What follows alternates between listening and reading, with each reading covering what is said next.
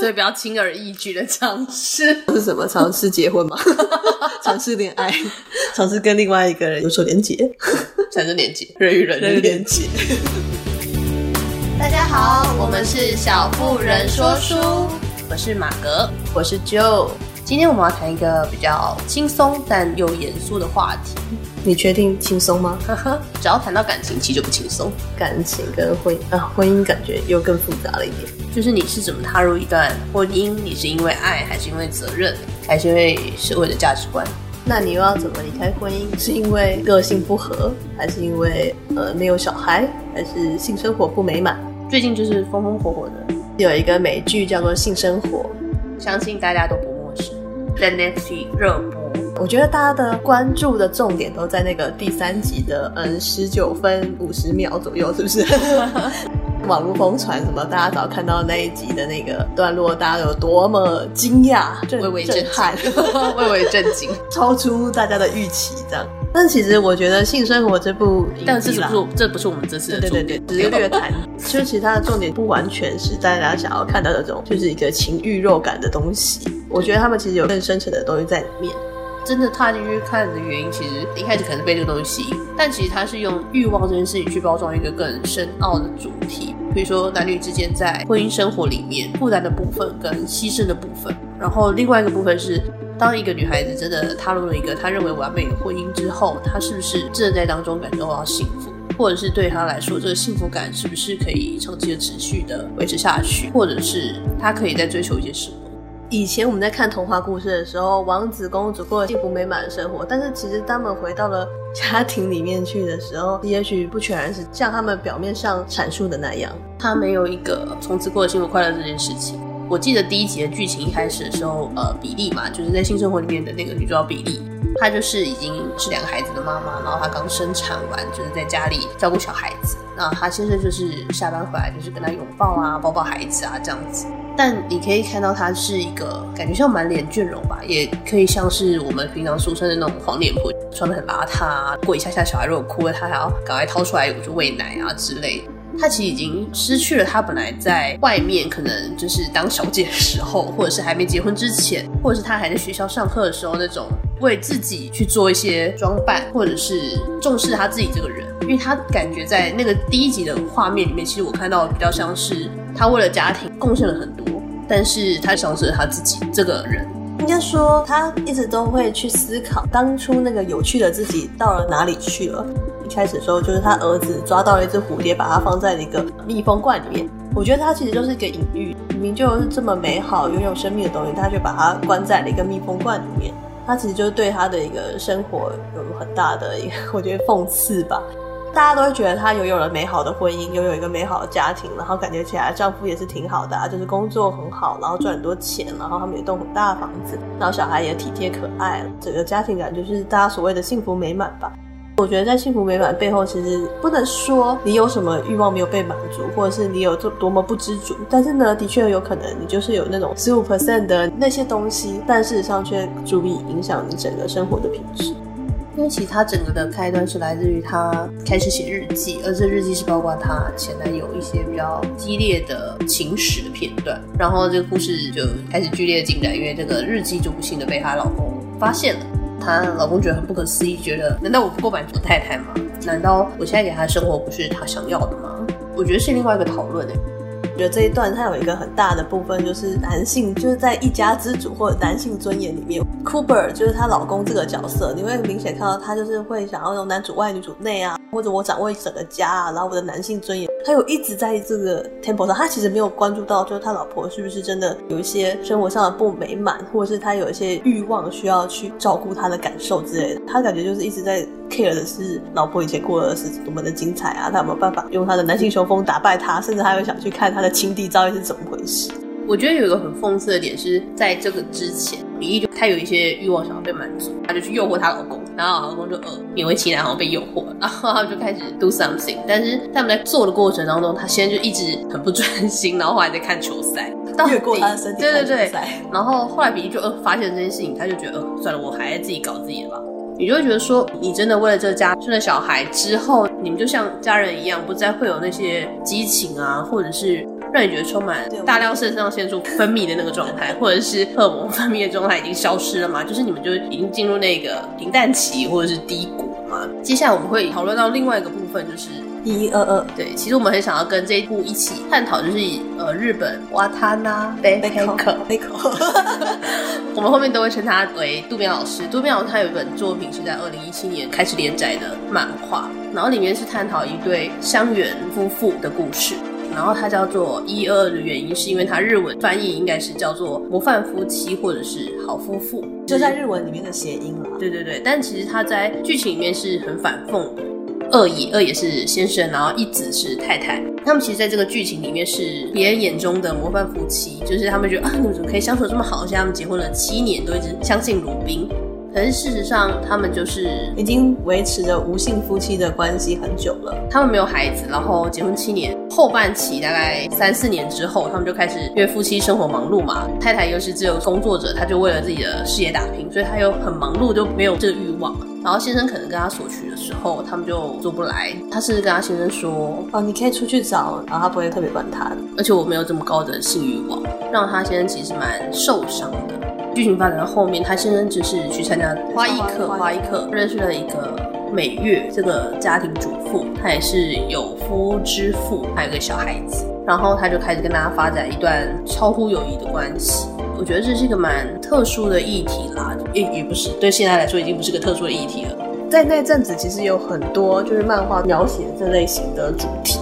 就像是即使你不跟我做，然后或者是老公的那个进不来，我觉得他们都会用一种夫妻间的无性状态的话，是不是会如何的影响就是婚姻的关系？其实从二零一七年，就是这个一一二二这本作品出来之后，其实在日本也引起很大的讨论，就是你是不是可以允许自己的先生，你们在婚姻维存的关系当中，你还是不管是先生或太太拥有另外一个第二伴侣，然后他们还曾经因此就是在节目里面做探讨，然后做一些票选，然后甚至去采访一些真的是在良好的婚姻关系之下，他们拥有另外一个伴侣也知道的第二伴侣这件事情。我觉得会讨论到这个议题，是因为它跟性生活里面的有个连接，就是关于爱情跟性之间的连接，还有一些梦想或生活的一些维系。也许你某部分没有办法跟这个人一起完成，但是你们两个也许生活在一起，你会觉得蛮合适的。但这样子的话，婚姻的存续应该要如何，或是这样子的关系是可以的吗？我觉得像性生活这一步，它其实有一个很重要的主轴，我很喜欢。在女主角决定结婚之前，她跟她的前男友跟她的丈夫 Cooper 相处起来是完全不一样的。虽然她前男友就是一个所谓的不稳定的情人，因为他有很多他自己的心理创伤。而且刚好女主角她就是一个心理系，所以她会一起对她进行一个精神分析。她现在状态很不稳的时候，她就说：“你都是为了要推开我，所以你才去做这件事情。”她其实很清楚她在做什么事情，她在做这些伤害她的事情，只是为了是躲避她心里那种很害怕被抛下的一些恐惧，包括她童年的一些阴影。扣除到就是她的前男友的这个不稳定感，其实我觉得她前男友非常的尊重她自己的专业，就是他会很尊重她，就是在她的学术上的一些成就，甚至他们在他们久别重逢的时候，他发现她变成一个自由生育啊，然后在家里带小孩啊，甚至连工作都没有的家庭主妇的时候，他还问她说：“那你的博班呢？你完成你博士学位了吗？”他在谈到这个课题的同时，他现在其实完全不知道他曾经有一个梦想。呃，想要拿这个博士学位，然后想要在心理学上面做出一些什么样的研究，其他先生完全是不知道的。我觉得他们在家庭生活里面也不会去特别探讨这个东西。比利好像进入到这个婚姻生活之后，他就是全力的支持他先生去打拼他的事业。对，他就从一个类似女强人，或是比较有梦想家的那种角色，进入了一个稳定的婚姻关系之后，他就突然就变成一个女主内的那种角色。他甚至为了生小孩，连他自己的工作都辞掉了。然后我觉得他其实是一个很封闭的状态，就他其实是一个有理想、有自己的梦想、想要去实践的女性。但是他现在就是一个，我自己觉得他是一个很大男人主的角色，里面感觉就是他是希望把自己的工作表现上面弄得好，把自己经营成一个很成功的人士，只要在家里把小孩顾好，或者是把一些家庭的事情处理好，他就觉得他自己就拥有一个美好的家庭。但是我觉得他就是一直没有很去 care 比利的内心的一些状态或感受。我觉得很传统啊，Cooper 他本身就是感觉很大男人，他有强烈的觉得自己有很大事业心。然后，但是他在家庭的部分，包括小孩啊，当他太太出现 trouble 的时候，他没有特别去 care 他们的感受。他偷看太太的日记这件事情来说好了，他看完之后，他们来了一个激情的，他就把他太太压在桌上做了一次。他们在过程当中是没有没有交流，也没有沟通。我当下的感受会觉得说，你有 care 他吗？我觉得他好像就是对他执行了一个他的大男人主义的发泄，而且我觉得他只是想证明说，哎、欸，我也很有能耐啊。就你看他的日记，然后对他做这些行为，到底把太太放在你生命中的哪个角色？我觉得是一个问号啊。包括他可能一直觉得说，他还在缅怀那些过去的激情啊，他们甚至没有想要去特别沟通这件事情，他只是不断的在证明说我很棒，我很有能力。然后他觉得太太的这些追忆的过程都让他作呕，所以他有一个画面是特别他在洗手间呕吐，他觉得这件事让他觉得很恶心。他一边偷看又一边想做，真莫名其妙。对。你不能说性欲跟稳定对于女生是不是一定只能二选一或什么？对对对，包括比如说比利啊，她真的又遇到她的前男友，然后她有一些被吸引的部分。当然，你会跟她交往，你一定有某部分会被她吸引。他们好像一度要进到一个像酒吧的地方吧，他就忽然想到了他先生，他就看到他手机，要发现他先打很多通电话给他，他就感到返回家里。就回到家的时候，发现一个人都没有，说他非常惊慌。第一个，他先生其实都对他很 friendly 吧，就友善的，然后有把丈夫跟父亲这个角色经营的很好。当他没有办法看到他的先生跟小孩的时候，他其实是非常慌乱的。直到他爸爸把小孩带回来，因为小孩那时候可能吵闹，说要出去。带回来的时候，他就赶快去拥抱他孩子。但我觉得他现在对他是很多不谅解，不断觉得他就是要背叛。我觉得在背叛之前，在一段婚姻关系或感情关系里面生变之前，其实大家都会有一段很长足的挣扎的过程吧。我觉得他是完全没有看到那个挣扎过程，他就看到结果。而且我觉得他自己帮对方定义了，我觉得这是很多陷入爱情或者是在婚姻的状态里面很容易帮对方定义的一个过程。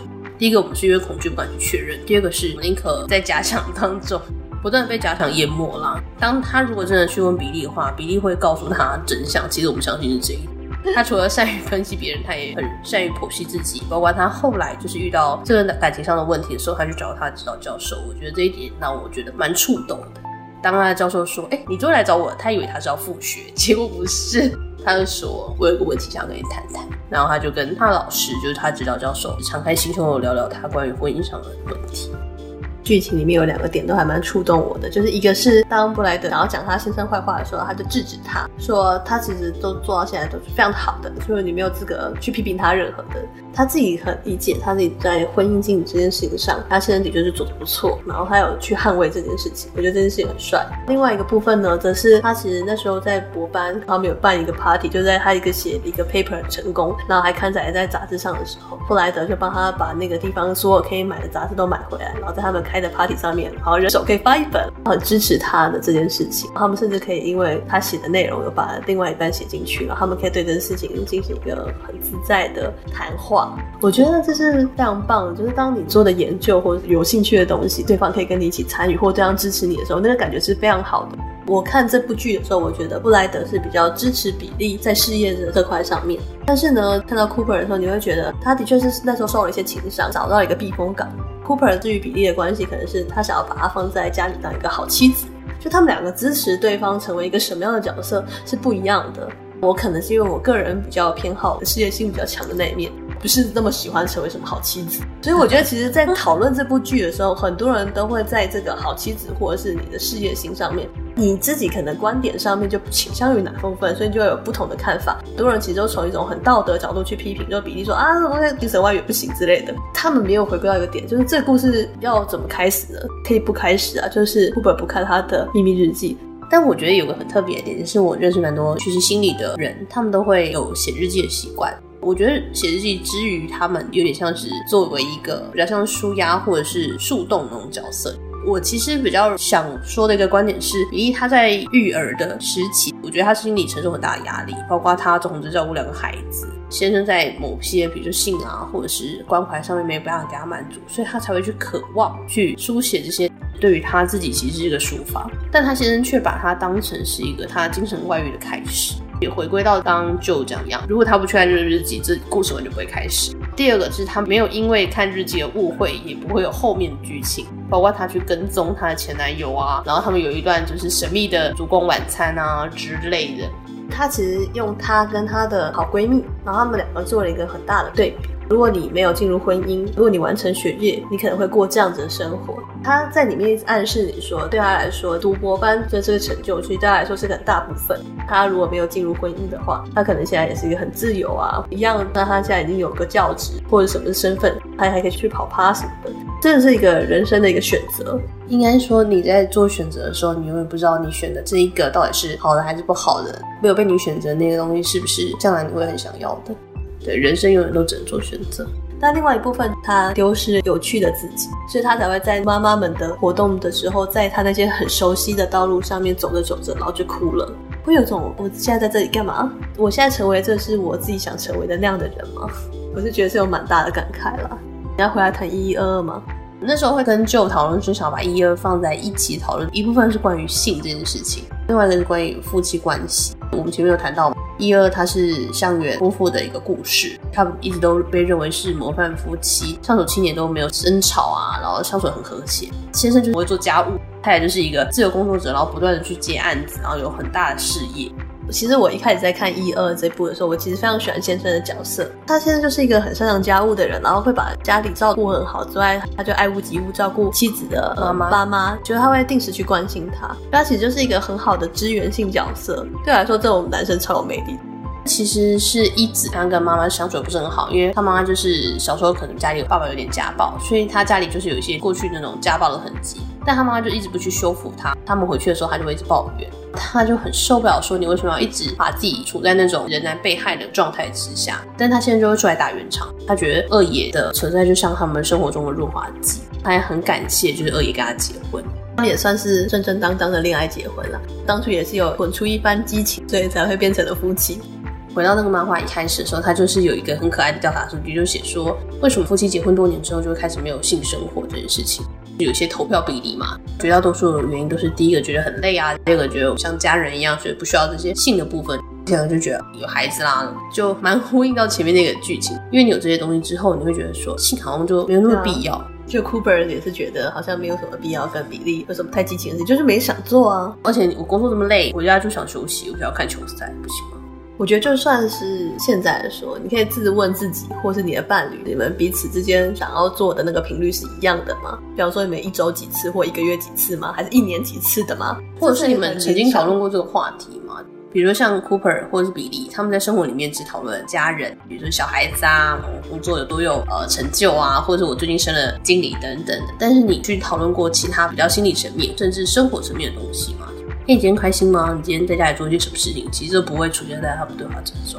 那包括一二也是有点雷同，他的状态比较特别。那其实他们两个是真的是非常适合生活，因为他们没有性生活，就是变成另外一种奇特的状态。对，就是我觉得很像之前很流行一个叫做婚内生活、婚外恋爱那种状态。我们是夫妻，我们在关系维持之下过着我们习惯生活，互相支持。但是我在的婚姻之外，我还有另外一段关系。先生他第一个他的性生活上没办法被满足，第二个是他想要再追求一些有关于恋爱的感觉吧，或者是重新被爱的那种感觉，就是在太太忙碌之际，他没有办法满足到的，对对对，嗯、所以他就向外寻求，然后他在他的花艺班里面就认识了美月这个角色。对，美月这角色的铺排其实更深沉一点，虽然他跟他先生也是恋爱结婚，但他先生就是一个木讷、不擅长表达他的情感的角色，就是连心里的话都不太会讲。因为那时候美月就生了他儿子，他儿子好像有点是过动还是什么的症状，就是他非常的难照顾，受到他的儿子影响非常大，他就每天都处于那种崩溃的边缘。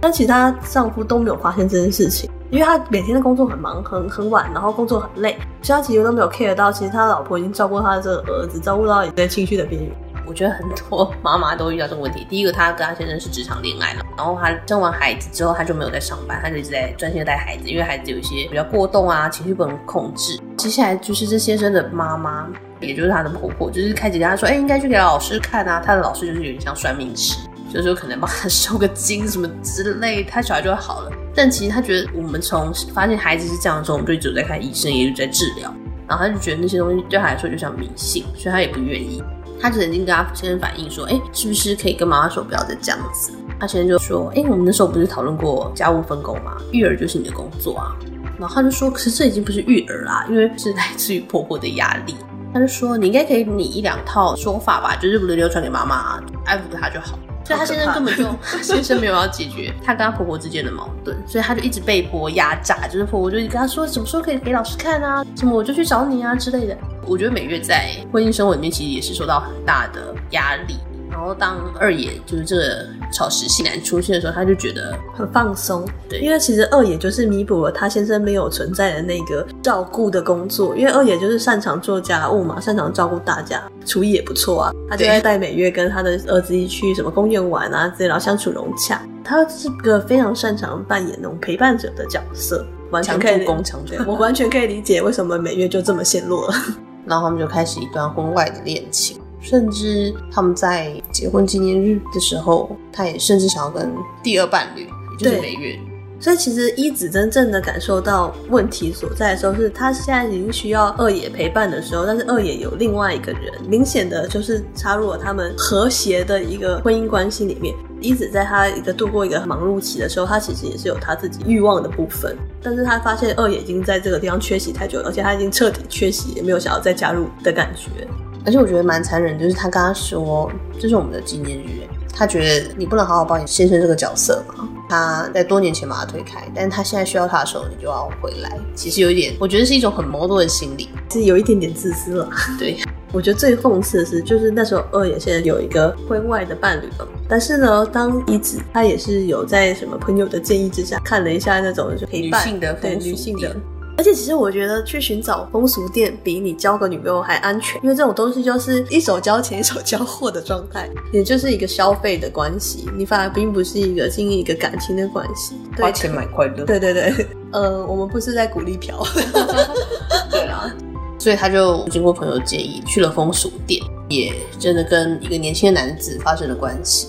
其实后面就是谈到这个婚外关系这件事情，其实有点男女不平等吧。其实他们在婚姻当中的协议是说，还是要维持这个婚姻关系，但是在婚外的恋爱不要干扰到彼此的婚姻生活。但当先生发现一子有去风俗店啊，其实有点震惊跟气愤。那时候他第一次发现是一子跟李军去家里附近的咖啡厅，就被老公看到了，运气也真好。先生就非常震惊，开始有点像是质问他他是谁啊？太太也是很坦诚跟他讲说，哦，这是我在风俗店认识的小哥。先生就非常震惊，然后就离家出走。然后我就想说，哎、欸，这不是很诡异吗？但是他他跟对啊，他自己跟他自己一个有情感经营的对象，也有肉体的经经营的对象，维持了这么久的关系，结果他竟然这样，相对于起来，美月的丈夫真的是个帅哥，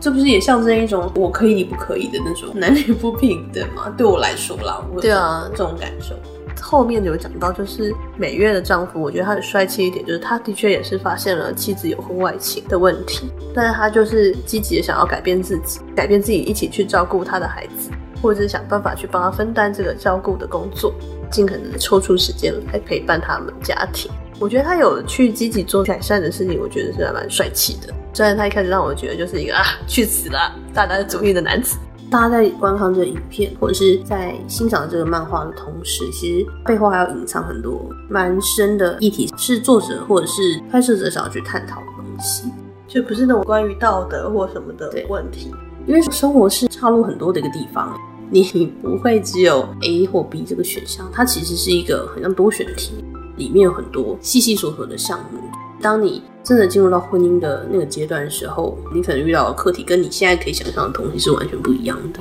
有人说，婚姻不是一个人跟一个人结合，是一个生活圈跟另外一个生活圈的结合。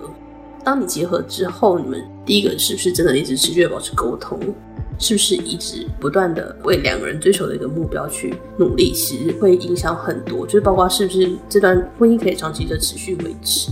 就像是一二，他们其实是很 match 的一对，就是他们生活上的互补性非常的高。对，但是他们会走到像感情的末路那种感觉，甚至他们最后他们婚姻有一些触礁的情况，就像很多人的感觉就是很契合啊，或者说、就是、神仙眷侣啦。对，我们就是像烟花一样，就是忽然的蹦的一声就坠入了那个爱河。但是其实就是相爱容易相处难啊，就是你当你进入到那个阶段的时候，你们是怎么样不断的给对方刺激，或者是不断的灌溉彼此。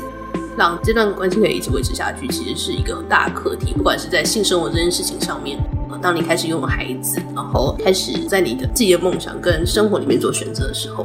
或者是像一儿，你可能在工作忙碌的时候，你可能会疏于照顾你的另一半。当他有别的选择的时候，该如何自处，或者你支持他怎么做的时候，可能会心境上需要做出什么样的调试？到底生活跟就是性或者是婚姻这种东西，到底要怎么样可以取得一个比较好的平衡？或者事业啊、梦想这种东西，到底能不能继续在你的婚姻生活里面并行下去？所以很多时候价值观啊、爱情观或者是生活理念很需要共识。不是有一个调查吗？他说美国的结婚人口啊，有六成人都是离婚，然后有四成是处在离婚的边缘或崩溃的边缘。有一段关系之后，就是怎么维持下去，才是真正需要探讨的东西。我们应该可以讨论那个吧？就是比利跟布莱德他们在剧集外之后就在一起了，所以大家都知道谁赢了吧？就像 Netflix 自己说，那你到底到底喜欢红凤派还是喜欢人夫派？这样就太啊、呃、物化男性。对啊，我觉得不是这种状态。他比较像是，而且问什么嘛？这种东西就是小朋友才做选择，全都要。但我觉得没有这么强烈的二分法哎。而且我觉得下面有很多人感觉就欲欲盖弥彰，很想强调自己是遵守道德或者是什么老公派。其实很多人的人生其实根本就没有所谓的选择。可以理解很多人看这部剧的时候，其实是没有什么代入感的，是因为他们人生根本没有所谓选择，他们遇到了 Cooper 就是 Cooper，遇到了布莱德就是布莱德，他们根本没有所谓的在这两个人之间的故事。我觉得你要找一个长久的伴侣来说，个性稳定的确是一个蛮诱人的条件。可以理解他后来没有跟布莱德在一起的原因，但是你同时又觉得，对啊，人生有很多的选择，有的时候你选择那个也的确也不一定是最好的。恋爱或婚姻的这种事情啊，根本就不是所谓道不道德。影集在拍摄的时候，我觉得有一点是我非常喜欢的，就是用个视角去观看她老公的身体，她的欲望是展现在那种观看的方式。觉得这部在拍的一开始，她是要怎么样阐述她的女性的欲望？她就是我们如何用那个观看视角去观看那个男性的身体，这也是个蛮有趣的对于一个身份的反转。所以我觉得有些男生看到这一部可能会有点不舒服，我可以理解他们的感受啦。但是他们也要理解我们的感受啊，我们已经感受这种事情感受了几百万年了，没有没有，好几世纪，对，好几世纪了。我觉得应该是说，女生也是有呃女生的欲望，不要把它想成像每个人都像生女生的啊，每个人都是耶稣妈妈。我觉得欲望本身是很纯粹的，它没有什么好的或不好的，就那是每个人与生俱来的东西，食色性也嘛，喜欢美好的东西没有什么不对。我觉得性生活本身就是他在讨论性跟生活之间的这个课题。我觉得大家可以看得更深一点，包括一二，我们想要一起讨论这个课题。婚姻的相处里面，婚外的恋爱的部分，每个人都在这个选择里面都有自己的答案，就不一定是剧里面或者是漫画里面的那种选择。但是我觉得这个课题是很值得思考的。当你进到爱情，然后从爱情里面跳跃到婚姻的下一个阶段的时候，你会怎么去转换自己？包括怎么去经营自己跟对方的那个关系，是一个蛮值得深思的地方。还没有看这个剧或者还没看这个漫画的人，有机会可以跟我们一起去借阅，或者是线上欣赏。蛮多平台都有在，对 Netflix 啊，或者是一些呃漫画平台，或者是书籍，现在它其实在台湾是有出版的。欢迎大家可以有兴趣，可以阅读之后跟我们做探讨。如果喜欢我们的频道，也欢迎在下面给我们五星评价跟留言哦。我们也很期待大家的回回馈。那我们今天的讨论就到这边喽，拜拜拜拜。